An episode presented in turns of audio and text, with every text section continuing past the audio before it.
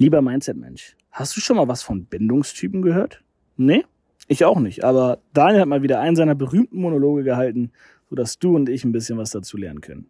Abgesehen davon hatten wir wieder das eine oder andere Thema dabei.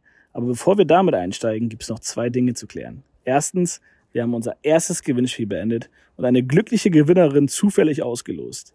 Die gute yestem.sarah, ich hoffe, ich habe es richtig ausgesprochen, zumindest ist das der Instagram-Name, hat gewonnen. Liebe Sarah, falls du uns bei Instagram noch nicht geschrieben hast, wir haben dich markiert und du das gerade hörst, schreib uns gerne bei Instagram und äh, dann schon mal ganz, ganz viel Spaß mit deiner Hypnose-Session bei der guten Isa.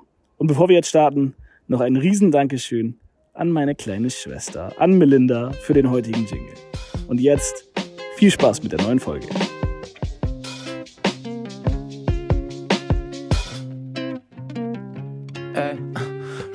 Sleep with no problems. Wake me up in the morning. Say what's up when I'm boring. Never look for no parties. Always look for someone like you. Now I like you when you zoom. Der Podcast mit den 100 Perspektiven aufs Leben mit Daniel Luckyman und Volkan Tava. Ich denke heute, dass es sehr wichtig ist, Dinge anzusprechen, auch wenn man Angst vor der Antwort hat. Was geht, Bro? Was geht, Bro? Du sagst das schon viel charismatischer als sonst. Hat sich dein Wunsch erfüllt? Mein Wunsch, ach so, äh, ja, ich bin quasi über Nacht charismatischer geworden. ähm, manchmal muss man einfach nur fest genug dran glauben. Ich bin heute Morgen so charismatisch aufgewacht. Ja. Jetzt gibt es ja eine oder andere Fragezeichen in den Köpfen. Leute, ihr müsst uns halt fleißig bei Instagram verfolgen. Da gab es nämlich eine Fragerunde.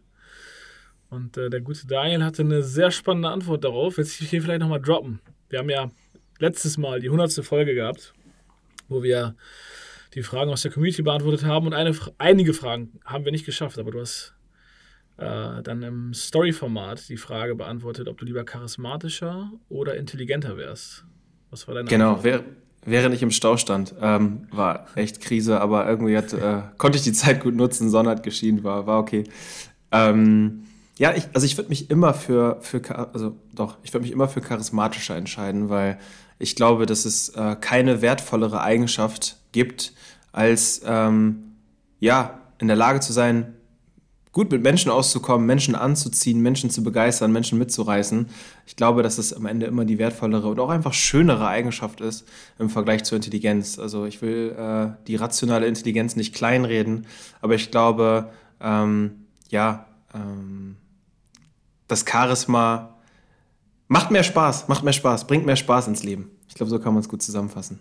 Also im Vergleich zu Folge 100 äh, habe ich das Gefühl, du kommst schon viel charismatischer rüber. Ja, siehst du. Ich, äh, ich habe, wie gesagt, ich habe es manifestiert. Wie geht's dir heute, Bro?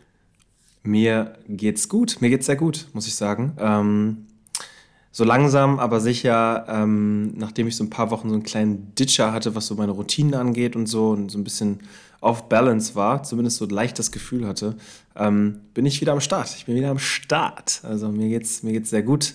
Ähm, ich habe ich hab meine Routinen wieder im Griff. Ich habe eine gute Balance wieder gefunden zwischen Arbeit, Freizeit und ähm, all diesen ganzen Dingen und ähm, ja, auch einige spannende Erkenntnisse für mich sammeln dürfen, so die letzten Wochen. Es ist ja immer so, immer wenn man durch so kleine Downer geht, geht man, also so, so geht es mir zumindest in letzter Zeit, immer sehr gestärkt daraus hervor, wenn man diese Downer für sich reflektiert und guckt, woher die eigentlich kommen. Also von daher war das gut. Mir geht's, mir geht's sehr gut. Wie geht's dir? Hast du dich auf Bali wieder eingelebt?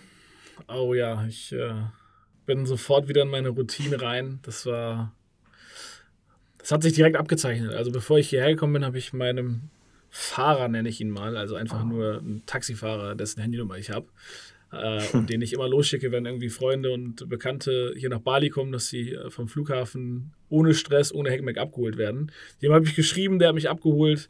Meine Unterkunft ist dieselbe wie äh, die, die ich letztes Jahr hier hatte. Ich wusste also, ich komme in eine Umgebung, in der ich mich wohlfühle. Und äh, mein Scooter-Vermieter hat mir meinen Scooter gleich auf den Parkplatz gebracht. Also ich hatte einen super angenehmen Einstieg, hm. bis auf den Jetlag, der mich ein paar Tage begleitet hat. Das hatte ich letztes Jahr nicht. Ähm, aber jetzt bin ich wieder drin. Routine sitzt, Arbeit, Sport, Ernährung, Privates, alles wunderbar. Äh, ich bin heute ein bisschen müde. Du hast eben schon, als du mich ja, vor dem Podcast. Ich musste gerade schon schmunzeln. Ja. als du mich per Video angerufen hast, meintest du ja schon, yo, Alter, du siehst richtig verditscht aus. So fühle ich mich heute auch. Ähm, weiß nicht, vielleicht muss ich mal einen Tag Pause machen. Ich habe jetzt die letzten Tage tatsächlich ein bisschen zu wenig geschlafen und äh, vielleicht ein bisschen zu häufig äh, Sport gemacht, falls das geht. Ähm, oder einfach zu wenig Erholung gehabt. Aber ansonsten geht es mir persönlich sehr, sehr gut. Ja, geil. So soll es doch sein. Und vor allen Dingen hat äh, Marvin seinen Weg nach Bali auch wieder zurückgefunden. Ne? Also ihr seid auf Bali vereint und man könnte ja fast meinen, es wäre nichts passiert. Es ist zwar einiges passiert, aber wenigstens seid ihr, seid ihr jetzt wieder da, wo ihr eigentlich die ganze Zeit äh, sein und bleiben wolltet, wa? Äh, er wollte ja ursprünglich noch ein bisschen länger bleiben, hat sich dann aber auch dazu entschieden, doch früher zurückzukommen. Hast ja alles ein bisschen, bisschen genauer mitgekriegt. Er ist hier, mhm. er fühlt sich auch gleich viel wohler. Äh, das Einzige, was irgendwie immer noch ein bisschen Thema ist, ähm, wie in der letzten Folge schon angesprochen, die Türkei-Syrien-Thematik mit dem Erdbeben ist halt vielleicht nicht mehr ganz so präsent, aber es ist halt noch lange nicht vorbei, die Probleme dort. Und ähm, das beschäftigt mich persönlich natürlich immer noch äh, täglich. Aber mhm. abgesehen davon ist natürlich schön, dass Marvin da ist. Heute sind zwei andere Freunde aus Australien wieder hierher gekommen. Die bleiben jetzt auch wieder ein paar Monate hier. Ähm, also der Bali, die Bali-Bubble findet sich wieder gerade hm. zusammen. Und äh, ja, der Daniel Luckyman fehlt, aber das ist vielleicht nochmal ein anderes Thema. Ja, das, äh, das kriegen wir auch noch hin. Aber ähm, was ich auf jeden Fall noch zu dieser Türkei-Syrien-Thematik sagen wollte, ich finde es so wichtig, dass man auch einfach in Zeiten von Hype-News und zwei Wochen später ist alles wieder egal und dann ist, ne, so in, dieser Welt leben wir ja irgendwie, dass wir irgendwie ähm, gar nicht mehr in der Lage sind, auch Themen mal so langfristig zu begleiten und ein Bewusstsein dafür zu haben, hey, da ist halt richtig Struggle, Alter. Da ist halt richtig Krise. So, da sind einfach Millionen von Menschen, ich glaube 23 Millionen Menschen oder so, so eine Zahl habe ich mal gelesen, sind betroffen von dieser Thematik. Äh, es ist eine Fläche so groß wie Deutschland betroffen von dem Erdbeben. Also das Ausmaß ist gewaltig, ne? Und dass man dann halt auch, und auch ich erwische mich dabei immer mal wieder, nicht vergisst so, ähm, das ist jetzt nicht gegessen, nur weil dann Instagram und, äh, und Co. Äh, die Infoflut vielleicht so ein bisschen abflacht, sondern diese Menschen haben auch heute noch extreme Probleme. Es sind immer noch massig, massig Menschen vermisst. So langsam muss man ja leider davon ausgehen, dass die Menschen, die jetzt nicht wieder aufgetaucht sind, wahrscheinlich auch nicht mehr auftauchen werden. Aber das ist, das ist echt eine schlimme Geschichte und dementsprechend vielleicht auch einfach nochmal so der Aufruf für die Awareness für die Situation und äh, sich vielleicht nochmal in sich zu gehen, was man da vielleicht so von seiner Warte aus machen kann. Ähm, Finde ich nochmal ganz wichtig zu sagen an der Stelle. Und ähm, ja, die Bali-Bubble findet sich. Es ist ja auch irgendwie so, auf Bali ist es ja auch so, es gibt irgendwie Regenzeit, die ist irgendwie, ich glaube, so von November bis März oder so, roundabout. Heißt es, ja. Ähm, heißt es, genau. Äh, äh, von daher kann ich mir vorstellen, dass in der Zeit natürlich auch immer viele Menschen den Weg dann zwischenzeitlich mal woanders hinsuchen, weil sie keine Lust haben irgendwie auf Regen. I don't know. Ähm, und jetzt äh, Hatte ich auch gedacht. Ja, ist es nicht so. Also wenn es du jetzt so sagst, äh, Australien, äh, Leute kommen gerade wieder zurück und die Bali-Bubble füllt sich gerade wieder, hätte ich angenommen, dass die Leute in den letzten Monaten vielleicht auch zwischendurch woanders waren. Unsere Bali-Bubble füllt sich wieder. Bali insgesamt ist gerade voller, obwohl jetzt gerade Regensaison ist, als im Vergleich zur letzten Sommersaison, wo ich hier war. Ähm, mhm. Es ist unfassbar. Also es ist geisteskrank voll. Ähm, aber ja, ist halt auch kein Zufall. Aber mhm. genug zu Bali. Lass uns mhm, den Schwenker mhm. zurück zu deinem Quote am Anfang machen. Unbedingt. Nochmal wiederholen und nochmal eben kurz ich, droppen, warum du das ausgewählt hast. Super gerne. Vielleicht nochmal ein, zwei Dinge, die ich einfach nochmal reindroppen wollte, die ich hier gerade mir noch notiert habe. Einfach nur so als kurze, knackige Inspiration. Einfach weil ich gerade wieder so in, im Game bin und halt einfach merke, was das für kleine Game Changer sind. Also gerade für die Leute, die sich gerade in Deutschland aufhalten. Und Deutschland ist gerade immer noch ja relativ dunkel und relativ kalt. Ähm, Kauft euch Vitamin D. Vitamin D ist echt ein ziemlicher Gamechanger, gerade so in der dunklen Jahreszeit. Also ich habe das selber für mich gemerkt, nachdem ich das jetzt seit zwei, drei, vier Wochen wieder ein bisschen verstärkter nehme, was das schon macht mit der Mut und insgesamt auch so mit deinem Energielevel und so. Ähm, habe ich zwischen, zu, zwischendurch ein bisschen unterschätzt. Und ähm, das Thema Bulletproof Coffee. An der Stelle will ich nochmal auf die Folge mit der lieben Pia Anders verweisen. Äh, da sprechen wir da auch ein bisschen drüber. Sich morgens einen Bulletproof Coffee zu machen, lässt dich einfach ganz anders in den Tag, Tag starten. Du hast ein ganz anderes Energielevel. Das ist eine mega geile Routine. Also an der Stelle einfach ein kleines Nugget oder zwei kleine Nuggets mal hingeworfen, wie ihr vielleicht, wenn ihr euch so ein bisschen energielos fühlt oder so ein bisschen überlegt, hey, was kann ich noch machen, um so meine Mut auch im Winter aufrechtzuerhalten und so. Das sind zwei äh, total valide Wege, um das zu realisieren. Das war mir nochmal wichtig zu sagen. Wege. Total, total. Also Bulletproof Coffee, dafür brauchst du irgendwie MCT-Öl, das kriegst du easy, entweder in, in, in einem etwas besseren Drogeriemarkt oder so oder bestellst es dir bei Amazon. Ähm, Butter, äh, im besten Falle irgendwie Weidebutter oder so, keine Ahnung. Also schon im besten Fall Weide, Weidebutter, will ich nicht kleinreden an der Stelle, aber auch easy zu holen. Und ähm, ja, das war's. Also ein bisschen Kollagen kann man da dann irgendwie noch mit dazu packen, wenn man denn möchte. Und halt Kaffee. So, also super easy gemacht, äh, in zwei, drei Minuten fertig äh, und ändert komplett, wie du in den Tag startest. How to make bulletproof coffee mit Daniel Lucky Man. Ja, ich mache euch, ich mache euch, ich, ich nehme euch demnächst mal storytechnisch mit. Äh, ich mache mal so ein richtiges, so ein richtiges Influencer-Ding. So, äh, da, da habe ich Bock drauf. Das, das werden wir mal machen. Genau. Ähm, back to the quote. Also, ich denke, ich denke heute, dass es sehr wichtig ist, Dinge anzusprechen, auch wenn man Angst vor der Antwort hat. Meine oh, Gedanken dazu, ja. ja. Genau, also ähm, ich finde wirklich, ich, ich sage super oft und ich glaube, ich gehe manchen Leuten fast schon so sehr damit auf den Sack wie mit meiner Buchempfehlung. Das Kind in dir muss Heimat finden. Super Buch, äh, kauft es euch Leute, ich kriege keine Provi dafür.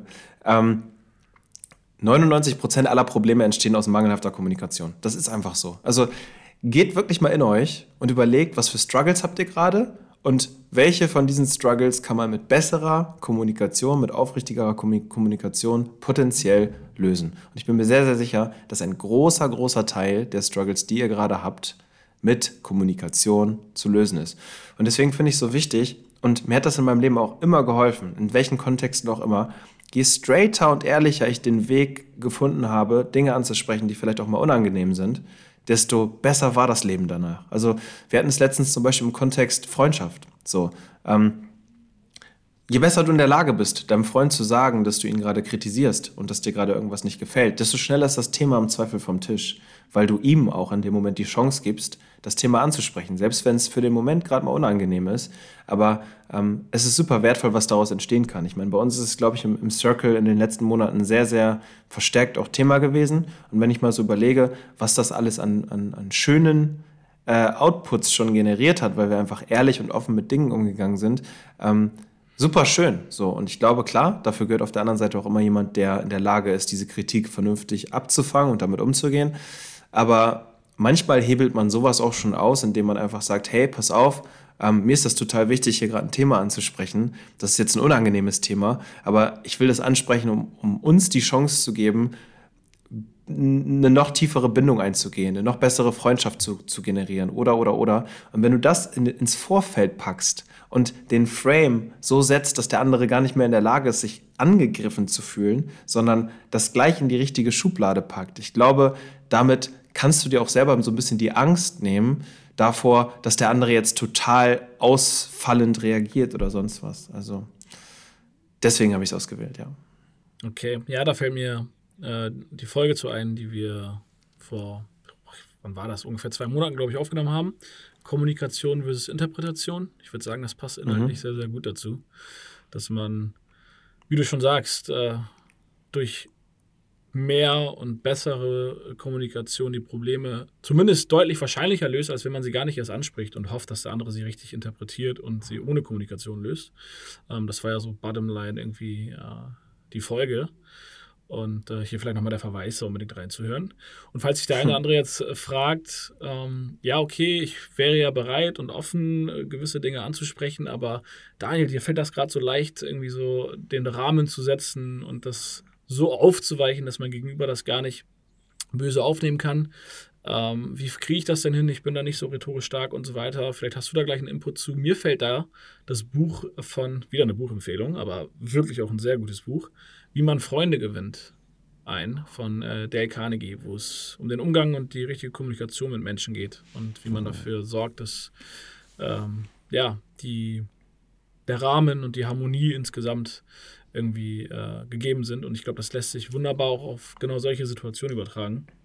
Aber ich glaube, viele Leute mhm. tun sich damit schwer, diesen Rahmen oder ihre Gedanken und Emotionen rhetorisch so fein in Worte zu verpacken, dass sie zum mhm. einen on point kommunizieren können, was sie beschäftigt, und auf mhm. der anderen Seite aber auch den Rahmen so setzen, angepasst auf den Gegenüber, weil du vielleicht mit mir anders darüber redest als mit deiner Mutter oder mit deinem Trainer mhm. oder mit wem auch immer.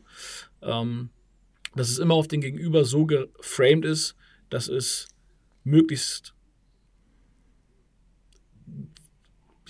nützlich aufgenommen wird mhm. und rational aufgenommen wird.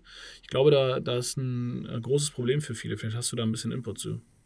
Total. Also ja, äh, hast du natürlich recht, dass das jetzt irgendwie auch, auch ich bin ja jetzt nicht so auf die Welt gekommen oder so und ich habe auch sehr, sehr ähm, wahrscheinlich unbeholfen in, in vielen Situationen in der Vergangenheit versucht, äh, äh, die gute Kommunikation zu finden, habe sie vielleicht auch nicht gefunden. Ich glaube, dazu gehört auch ein bisschen Lernkurve und auch ein bisschen Bereitschaft dazu, auch dadurch vielleicht mal in unangenehme Situationen zu geraten, äh, um sich damit aber wieder die Chance zu geben, selbst zu wachsen. Und ich glaube, eine Sache, die man dabei auch im Kopf behalten sollte, ist, ähm, man kann sich ja auch selber ein Stück weit angreifbar machen.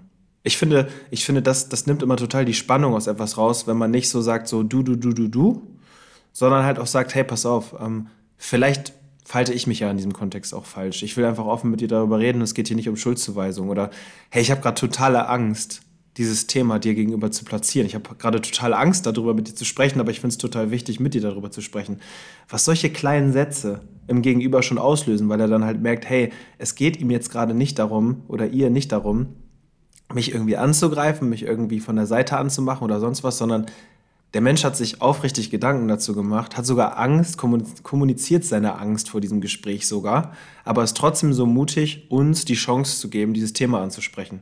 Ich glaube, mit diesen kleinen Dingen, diese kleinen Sätze ins Vorfeld packen, um das Ganze in den richtigen Rahmen zu packen, dafür gehört nicht so viel oder dazu gehört nicht so viel rhetorische Stärke. Ich glaube, das ist, das ist einfach wichtig, das für sich so in den Kopf zu bringen, so, äh, keiner hört es gern, einfach so stumpf angefahren zu werden. Ich glaube, man sollte da immer den richtigen Rahmen für finden, aber wenn man halt sagt, hey, ich habe selber gerade Angst davor, aber mir ist es wichtig, das anzusprechen. Oder hey, vielleicht bin ich auch derjenige, der hier gerade die Dinge falsch interpretiert, äh, falsch aufnimmt, falsch kommuniziert, wie auch immer.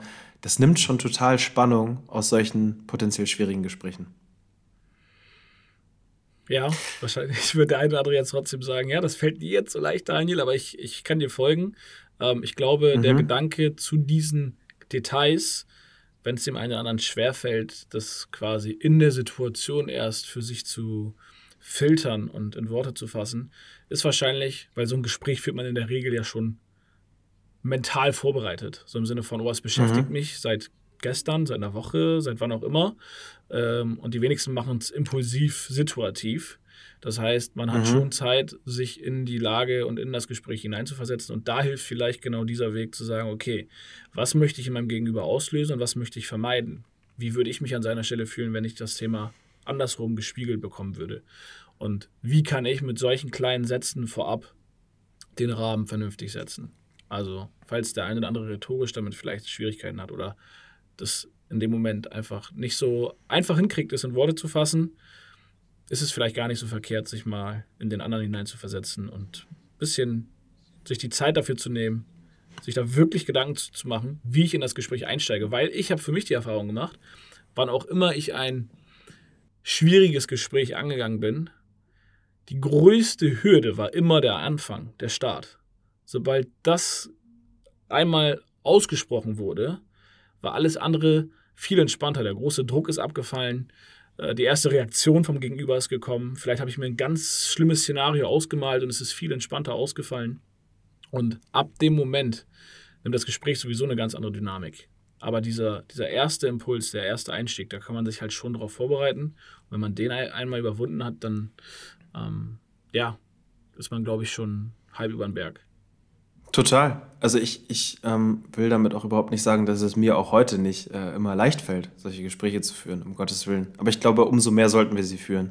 Weil all das, was, ähm, was dahinter liegt, ist potenziell schöner als das, was davor liegt. Jeder macht sich seine eigenen Gedanken. Wir hatten das Thema Kommunikation versus Interpretation. Es gibt nichts Schlimmeres, als wenn unausgesprochene Dinge über einen langen Zeitraum bestehen bleiben und jeder für seinen Part äh, eine Interpretationslawine lostriggert, sodass aus einem kleinen Schneeball, der nicht kommuniziert wird, am Ende eine Riesenlawine wird, die dann noch viel schwieriger umzukehren ist. Also von daher, es ist nicht leicht, aber ich glaube, es lohnt sich absolut.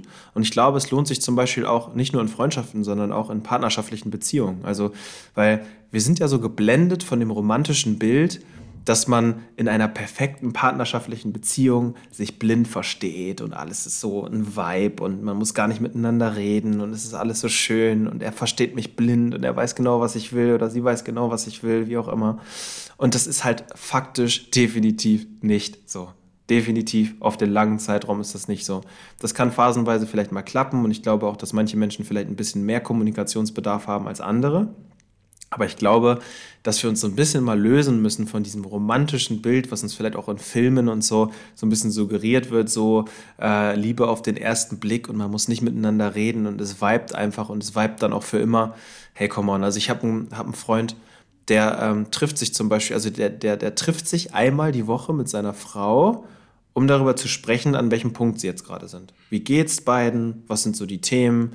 Äh, was sind so die Bedürfnisse? Sind sie on track oder nicht?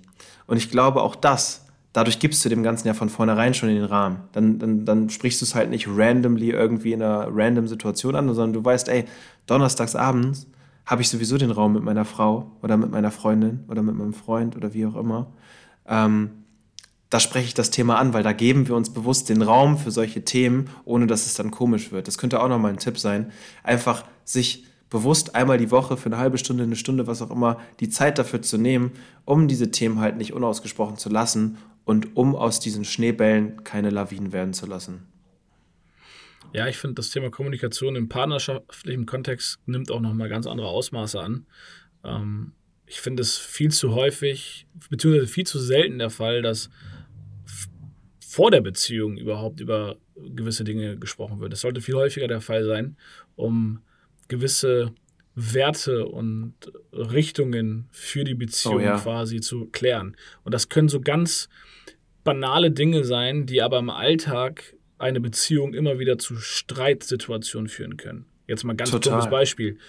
Äh, wird Geschirr nach dem Kochen, nach dem Essen direkt abgewaschen oder erst am nächsten Tag? Ist jetzt ein ganz banales, alltägliches Beispiel, aber wahrscheinlich kennt jeder irgendjemanden, der sich wegen so einer stumpfen Scheiße streitet. Aber es gibt natürlich viel schlimmere oder viel, viel wichtigere Themen, wie Streitkultur, wie diskutieren wir, äh, in welchem äh, Rahmen, in welcher Frequenz verbringen wir eins zu eins Quality Time, wie es so schön heißt, und so weiter und so fort. Also es gibt rein beziehungsmäßig, kommunikationsmäßig so viel mehr Bedarf und es gibt zu viele Beziehungen, meiner Meinung nach, die das quasi vor der Beziehung verpasst haben, wo sie vielleicht gemerkt mhm. hätten, vielleicht passt es nicht oder ich muss mich auf gewisse Dinge einstellen. Umso wichtiger ist es spätestens jetzt innerhalb, während der Beziehung, das Ganze nochmal nachzuholen. Und das Ganze geht halt immer wieder bei einem selbst los. Was bin ich mir selbst wert? Welche Standards setze ich mir selbst? Was will ich? Was kann ich? Und was lehne ich ab? Und gerade in einer Partnerschaft ist das natürlich sehr, sehr verstrickt, wo es umso wichtiger ist, das Thema zu kommunizieren. Oh ja. Oh ja, da bin ich sowas von bei dir. Ich glaube tatsächlich, auch das ist wieder so ein romantischer Gedanke, dass Menschen irgendwie denken, sorry, vielleicht ecke ich damit jetzt auch an, aber Liebe alleine oder Verliebtheit alleine, trifft es vielleicht noch ein bisschen besser, reicht halt auf gar keinen Fall für eine erfolgreiche Beziehung und eine erfolgreiche Partnerschaft, sondern hey, eigentlich ist es total wichtig, das ist auch irgendwie komisch, die Vorstellung, ne? aber eigentlich müsstest du irgendwann in der Kennenlernphase mit äh, deinem potenziellen Partner, deiner potenziellen Partnerin einen äh, Fragebogen durchgehen, wo du für dich einmal durch abklärst, so, okay, pass auf. Also es kann ja auch an so banalen Dingen scheitern wie, I don't know, so, ähm, Kinder, ja, nein. Ähm, welche Vorstellung hat man von Finanzen? Der eine sagt irgendwie vielleicht, hey, wir brauchen kein Geld, um glücklich zu sein, um äh, hin und her und wir lassen uns minimalistisch leben. Der andere sagt aber, hey, ich habe schon Bock auf ein luxuriöses Leben, wo ich dreimal im Jahr geil in Urlaub fahre oder sonst was. Und wenn das dann am Ende Punkte sind, wo man nicht auf einen Nenner kommt, so, das ist schon schwierig. Ne? Also es, es, gibt sicherlich Punkte, die kann man irgendwie mit guten Kompromissen und mit einem guten Konsens lösen. Aber ich glaube, es gibt auch Punkte, wo das halt schwierig ist. Und vor allen Dingen, wenn es viele von diesen Punkten ne, sind, ist halt auch die Frage, ob der Partner dann der Richtige ist. So, ne? Auch Werte. Worauf leg, legst du Wert, worauf lege ich Wert? Und ein ganz, ganz wichtiges Thema, was du gerade schon angesprochen hast, ist halt so, wie streiten wir? So, weil ich glaube, äh, eine erfolgreiche äh, Partnerschaft unterscheidet von einer semi-erfolgreichen Partnerschaft vor allen Dingen die Tatsache, wie man mit Krisen umgeht. wie man mit Streits umgeht. Fährt man direkt aus der Haut, schreit man sich an, wirft man sich irgendwelche Schuhe hinterher, whatever. Oder ist man in der Lage, äh, Emotionen auch ein Stück weit zu kanalisieren. Was nicht heißt, dass man sie unterdrücken sollte. Aber eine gewisse Beziehung zu seinen eigenen Gefühlen zu entwickeln, um daraus dann halt auch ein vernünftiges Diskussionsgespräch abzuleiten oder vielleicht auch mal zu erkennen, hey, jetzt gerade ist nicht gut zu reden. Lass uns das vielleicht lieber morgen machen oder so, weil gerade sind die Emotionen zu hoch gekocht. Ne? Und das sind alles Dinge, ähm, die, glaube ich, so, so, so wichtig sind, dass man sich selbst darüber erstmal im, im, Klaren wird, weil nur wenn du dir selbst im Klaren darüber bist, weißt du ja auch irgendwie, was du da draußen anziehen willst, sozusagen. Ne?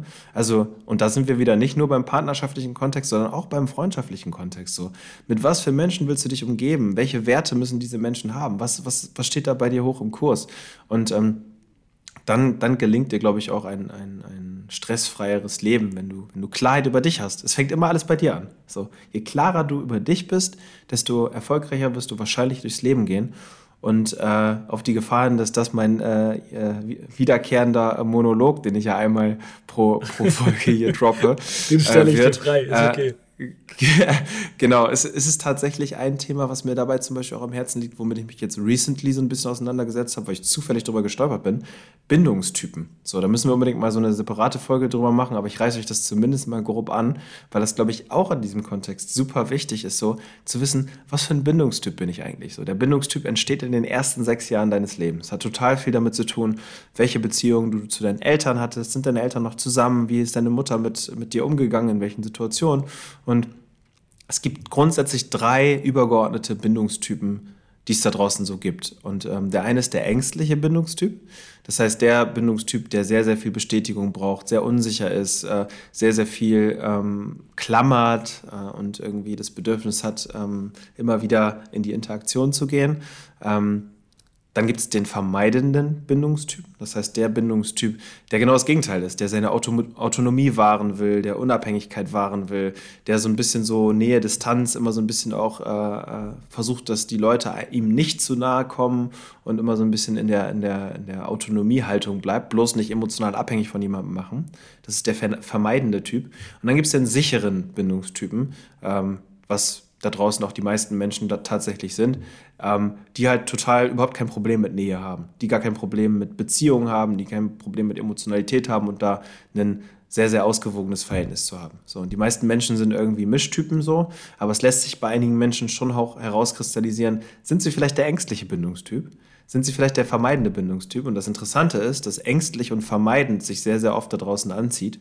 So, und ähm, weil es on the first sight äh, einfach scheinen mag. So der Ängstliche sieht in dem Vermeidenden so ein bisschen Sicherheit, so ein bisschen Autonomie, so ein bisschen das, was er selber vielleicht für sich nicht generiert bekommt.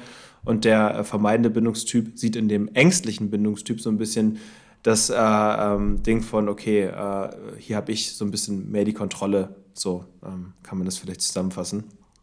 Und ähm, ja, das ist, ist ein Problem. Und ich bin darüber gestolpert. Ich habe so ein cooles YouTube-Video dazu gesehen. Müssen wir unbedingt mal in die Story packen.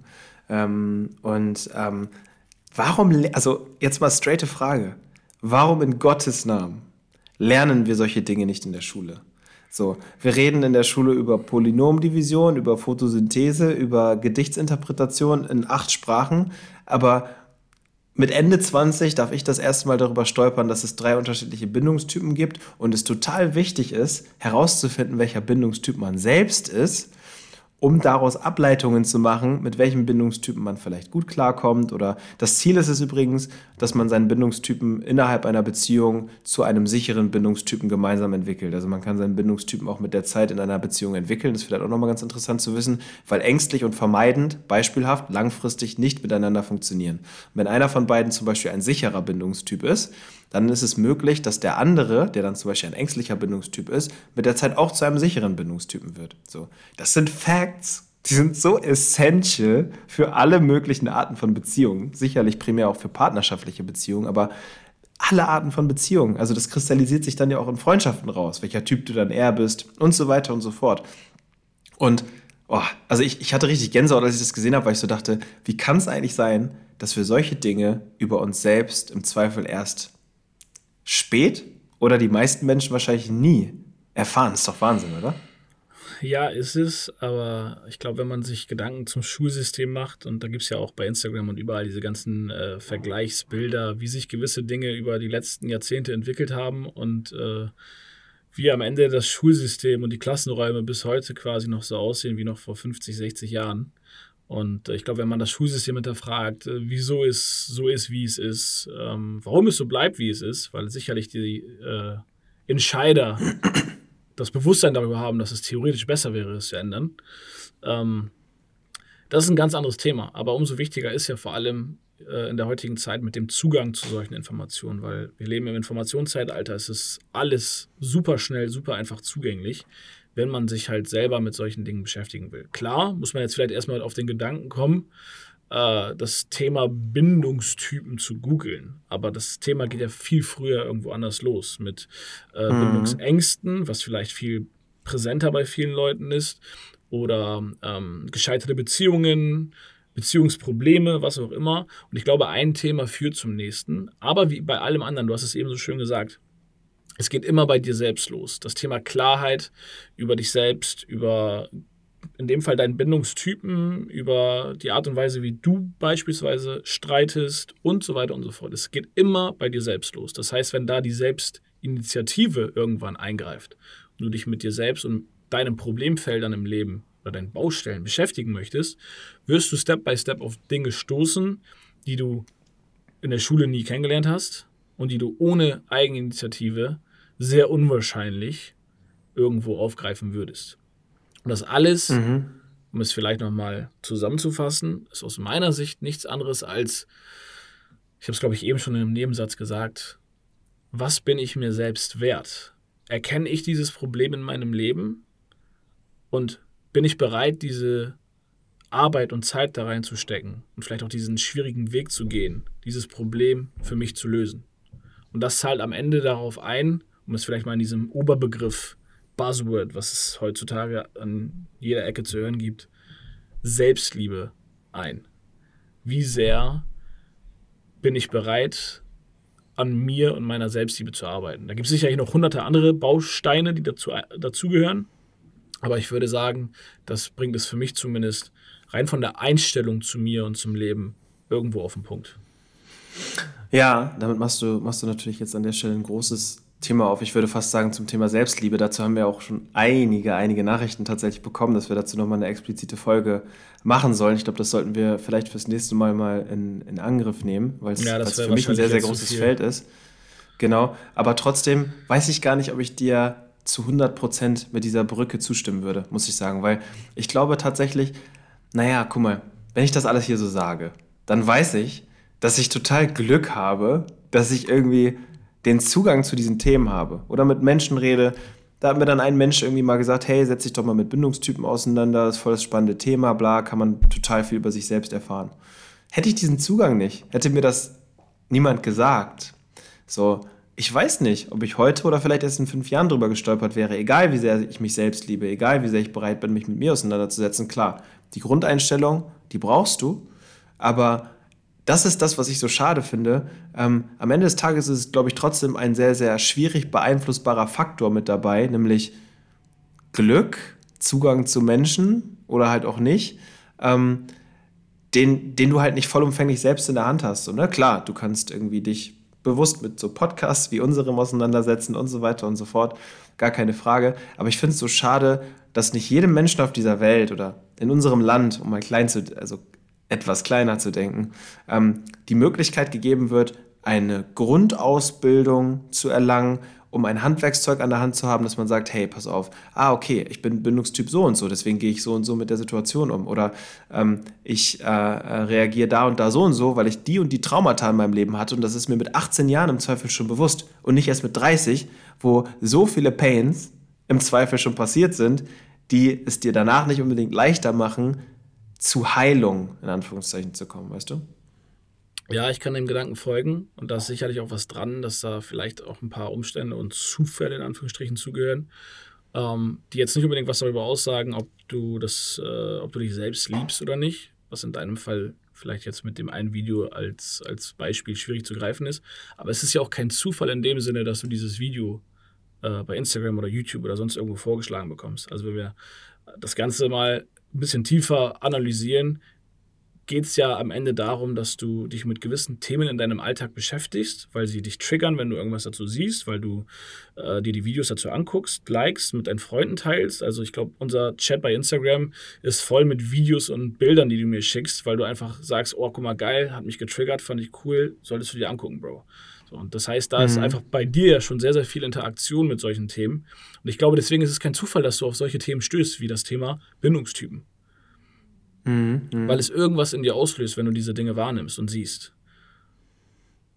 Total. Also klar, äh, ich glaube, äh, die Wahrheit liegt irgendwo in der Mitte. Du kannst dir selber schon, kannst dich selbst schon vielen, vielen Themen eröffnen und äh, schon eher provozieren, dass du über gewisse Themen stolperst.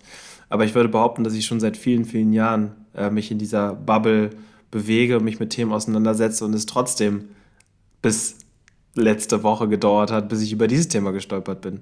Äh, und wenn man dann so über vergangene Beziehungen oder so dann darüber nochmal reflektiert und überlegt, hey, wäre mir das und das und das vielleicht vorher klar gewesen, wäre ich da und da und da vielleicht anders mit der Situation umgegangen. Aber you can only connect the dots looking backwards. Ich will auch nicht so reden, als wenn äh, die Dinge nicht schon so richtig passiert sind, wie sie passiert sind, weil am Ende des Tages muss es Krisen geben, damit du halt auch irgendwie zu, ähm, ja, zu einer besseren Version von dir wirst. Ähm, Genau, also, also es gibt ein Thema, ich habe gerade überlegt, ob ich es noch anspreche. Ähm, es ist das gleiche Thema mit introvertiert und extrovertiert sein. So, ist auch so ein Ding so. Viele Leute denken da draußen immer so, ey, wenn ich äh, introvertiert bin, dann bin ich der ruhige Typ, der nicht mit Leuten sein will und so weiter und so fort. Und wenn ich extrovertiert bin, bin ich laut und immer mit Leuten und was weiß ich. Da, da steckt bestimmt auch ein bisschen Wahrheit drin. Aber ich glaube, auch an der Stelle muss man sich darüber im Klaren sein, dass Extraversion und introvertiert sein quasi im Ursprung eigentlich nur eine Aussage darüber treffen, wie sehr du, also woher du deine Energie ziehst. Weißt du? Also ob du deine Energie halt ziehst aus ähm, sozialer Interaktion, in Menschengruppen unterwegs sein, mit Freunden Zeit verbringen und, und so weiter und so fort. Oder ob du deine Energie eher daraus ziehst, für dich alleine zu sein, dass du deinen Akku immer eher so in deinen eigenen vier Wänden, in deinem Safe Space auf, auf, auflädst. Was natürlich zur Konsequenz hat, dass ein total extrovertierter Typ theoretisch auch total in sich gekehrt und ruhig sein kann, ähm, aber seine Energie trotzdem aus der Interaktion mit Menschen zieht, aber jetzt nicht unbedingt der Hauptakteur in solchen Diskussionen ist, sondern sich einfach gerne in Gru Gruppen aufhält. Und ein introvertierter Typ, genauso der Laute im Raum sein kann, der aber trotzdem seine Safe Spaces braucht und sich immer mal wieder zurückziehen muss, um seine Akkus aufzuladen. Warum erzähle ich das jetzt? Weil ich glaube, dass auch diese Erkenntnis über sich selbst so unfassbar wichtig ist, um für sich erstmal irgendwie klarzukommen, was brauche ich eigentlich, um happy zu sein? Weil es gibt auch so viele Menschen, die sagen, oh, heute fühle ich mich irgendwie nicht gut und ich weiß gar nicht so richtig, woher das kommt und so weiter und so fort. Ja, vielleicht kommt es daher, dass du seit vier Tagen immer nur mit Leuten am Chillen bist und nur mit Leuten am Machen bist und nur in sozialer Interaktion festhängst, obwohl du ein introvertierter Mensch bist, der total darauf achten muss, auch immer seine Akkus im, im, im Safe Space für sich alleine aufzuladen. Bottomline für mich ist aus dem Ganzen jetzt äh, sind 35, 36 Minuten oder was wir auch immer jetzt gequatscht haben. Selbsterkenntnis und Klarheit über sich selbst. Also ob es jetzt introvertiert, extrovertiert ist, äh, Partnerschaft, Freundschaft, mit sich selbst, in welchem Zusammenhang auch immer, Selbsterkenntnis und das nicht nur darauf bezogen, was gewisse Menschen und Zeit mit Menschen mit mir macht, sondern du hast es jetzt gerade so in einem Nebensatz gesagt, von wegen, ey, ich fühle mich jetzt irgendwie seit drei, vier Tagen nicht so gut. Ja, vielleicht liegt das an den vier Menschen. Ich fühle mich jetzt gerade selber nicht so fit, ich habe es ja vorhin schon gesagt. Ähm, woran liegt das? Liegt es an den Menschen? Liegt es aber vielleicht auch einfach wieder Thema Selbsterkenntnis und bewusster Leben? Liegt es an meinem Kaffeekonsum? Liegt es an meinem hochgenommenen Schlafrhythmus? Liegt es an meiner Ernährung oder was auch immer? Also dieses Thema mit sich selbst auseinandersetzen und da irgendwie auch alles in eine gewisse Verbindung bringen, weil irgendwie ja doch alles mhm. zusammenhängt. Ähm, das ist für mich jetzt gerade zumindest so die Bottomline nach deinem zweiten kurzen Monolog zum Thema Intro und Extrovertiert. ähm, dass, ja, voll, voll. Dass es am Ende immer wieder auf dich selbst zurückzuführen ist und ähm, darum geht, äh, wie bewusst du über dich selbst, deine Wünsche und Ängste und Ziele und Sorgen bist. Genau, genau. Das ist schon krass, ne? Guck mal, wir haben was aus einem Quote so hervorgehen kann an, an Gesprächspotenzial, finde ich, find ich immer wieder beeindruckend. Ähm, aber wie du schon sagst, ähm, wir sind in der Zeit relativ weit fortgeschritten. Ähm, über das Thema Selbstliebe müssen wir unbedingt äh, nochmal separat eine Folge machen. Und ähm, trotzdem bleibt auf jeden Fall noch ein Thema, und zwar die Frage des Lebens. Jetzt ist die Frage, bin ich dran oder bist du dran? Ich hätte eine parat, sagen wir mal so. Ich hätte auch eine parat. wir machen mal eben per Video Xing Shang Shong. Okay, alles klar. Bis eins. Okay, Ey, die Schummel. er schummelt so hart. Wow. Okay. Komm, Blickkontakt. Also, ich weiß genau, was du machst. Okay, okay. Xing Shang Shong. Ah, nochmal. nochmal. Xing Shang Shong. Da ist der Sieg. Da ist der Sieg. Du hast gewonnen, alles klar. Ah, natürlich habe ich gewonnen. Natürlich. Jetzt keine Facts spitten hier. Okay, mhm. ähm, ich habe nämlich eine Frage rausgesucht, die wir aus der Community herausbekommen haben und in der letzten Folge noch nicht beantwortet haben. Ich mhm. dachte, das ist jetzt vielleicht ein cooler Rahmen, jetzt dem Ganzen nochmal äh, ja, ein bisschen Raum zu geben. Danke, Kati. Die Frage mhm. ist wie folgt. Ich bin mir sehr sicher, dass wir sie nämlich nicht beantwortet haben im Podcast. Mhm. Gibt es eine Eigenschaft an dir, die du unbedingt an deine Kinder weitervererben willst? Oder auch eine Eigenschaft, von der du hoffst, dass sie auf keinen Fall vererbt wird? Oh, that's a good one. That's a good one. Ja, ja, ja, ja. Mm. Spannend. Spannend, weil ich gerade so gedanklich so für beide Themen quasi mehr oder weniger die gleiche Antwort hätte, weil es gibt eine Eigenschaft an mir, das wäre so meine Ad-Hoc-Antwort. Äh, es gibt eine Eigenschaft an mir, die, glaube ich, erst in Anführungszeichen relativ spät bei mir aufkam. Und das ist diese Eigenschaft, einfach zu machen. Einfach mal zu machen und dem Prozess zu vertrauen, dem Flow zu vertrauen, ein Urvertrauen zu haben in, in die Tatsache, dass die Dinge, things will work out. So. Ähm, das ging los mit, mit der Firmengründung, also die, die Gründung von Leichtsinn Media, meiner Social Media Agentur, äh, mit dem Eröffnen des Podcasts, mit dem Anfang mit Gesangsunterricht. Also es hat sich in den letzten zwei, drei, vier Jahren so viel getan, was so viel Positives in mein Leben gebracht hat, einfach weil ich irgendwann mal angefangen habe zu machen.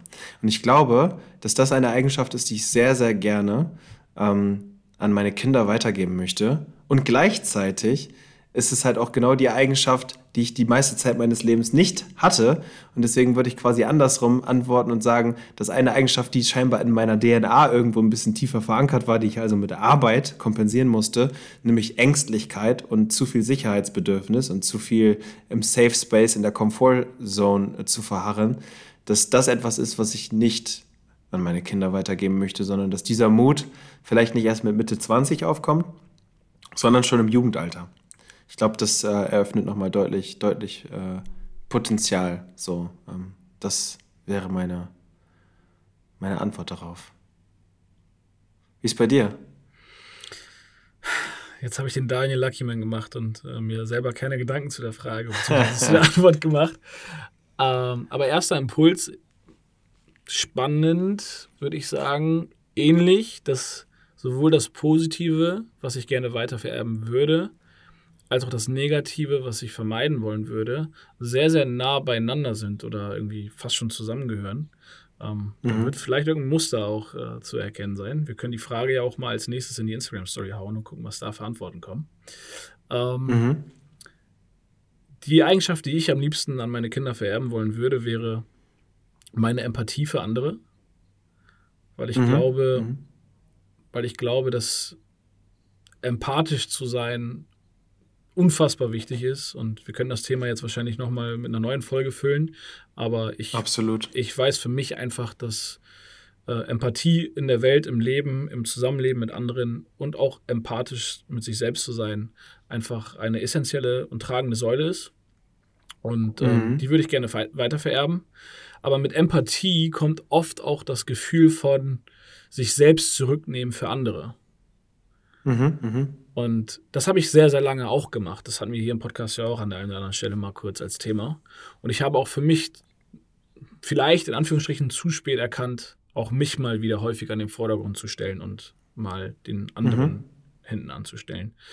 Ähm, und dabei trotzdem empathisch zu sein. Also empathisch zu sein, diese Erkenntnis zu gelangen, äh, Empathie heißt nicht immer nur sich selbst für andere zurücknehmen, sondern zumindest erstmal mitfühlen und dann immer noch entscheiden können, ähm, ob ich mich jetzt zurücknehme für den anderen oder nicht.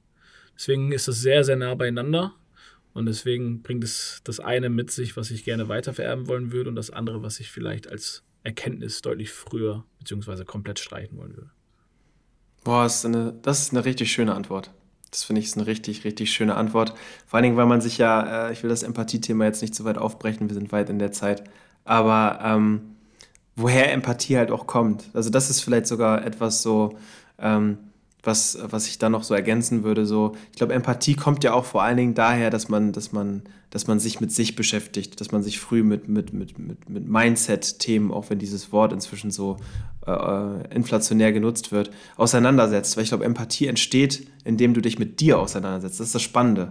So, Empathie entsteht nicht unbedingt natürlich auch im zweiten Step, indem du dich mit anderen Menschen auseinandersetzt, aber auch indem du dich mit dir und mit den Themen des Lebens irgendwie, irgendwie befasst. Also von daher finde ich das es ist eine sehr, sehr schöne Antwort. Die passt auch sehr, sehr gut zu deinem Leben und auch zu deinem aktuellen Leben. Aber spannend, dass wir da beide so einen gleichen Ansatz haben mit, äh, mit scheinbar größeren Painpoints aus der Vergangenheit, die wir umgemünzt haben zu, zu stärken. Das ist irgendwie, irgendwie schön und wahrscheinlich auch ein, ein schönes Ende für diese dann doch etwas länger geratene Podcast-Folge, als wir es eigentlich geplant haben. Herr Tava. Der musste nochmal sein. Der obligatorische Herr Tava ist da. Und ich würde sagen, genau damit sind wir durch für heute. Alles klar. Leute da draußen, Liebe geht raus. Peace out. Ciao. Ciao.